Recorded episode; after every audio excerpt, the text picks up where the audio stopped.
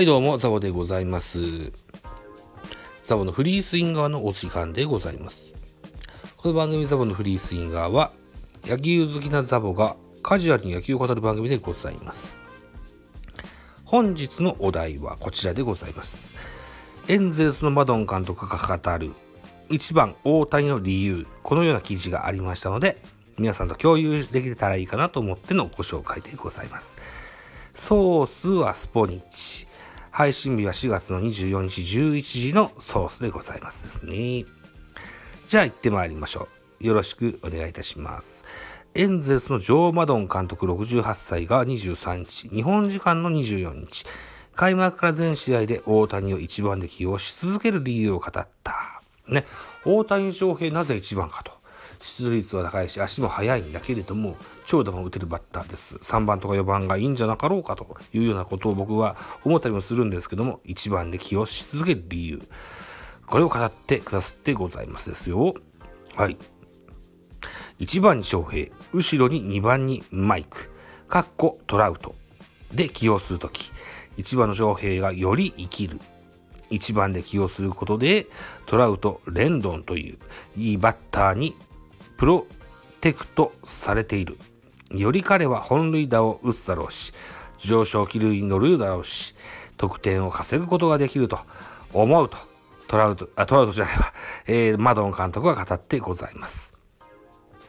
昨シーズンはトラウト、レンドンが故障で離脱し、特に後半戦は勝負を避けられる場面が目立ったが、今シーズンは申告敬遠がわずかに一度だけ。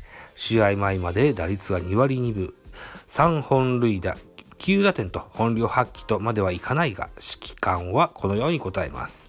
今シーズンも昨シーズンと同じようなことはたくさん見られると思うと、問題がないことを強調したというふうに書かれておりますね。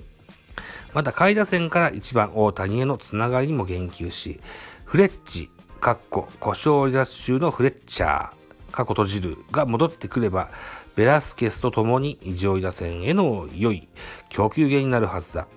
打順に関しては、もう少し時間をかけて考えていきたい。え前夜も、翔平を一番に置いたことで、勝つチャンスが生まれていた。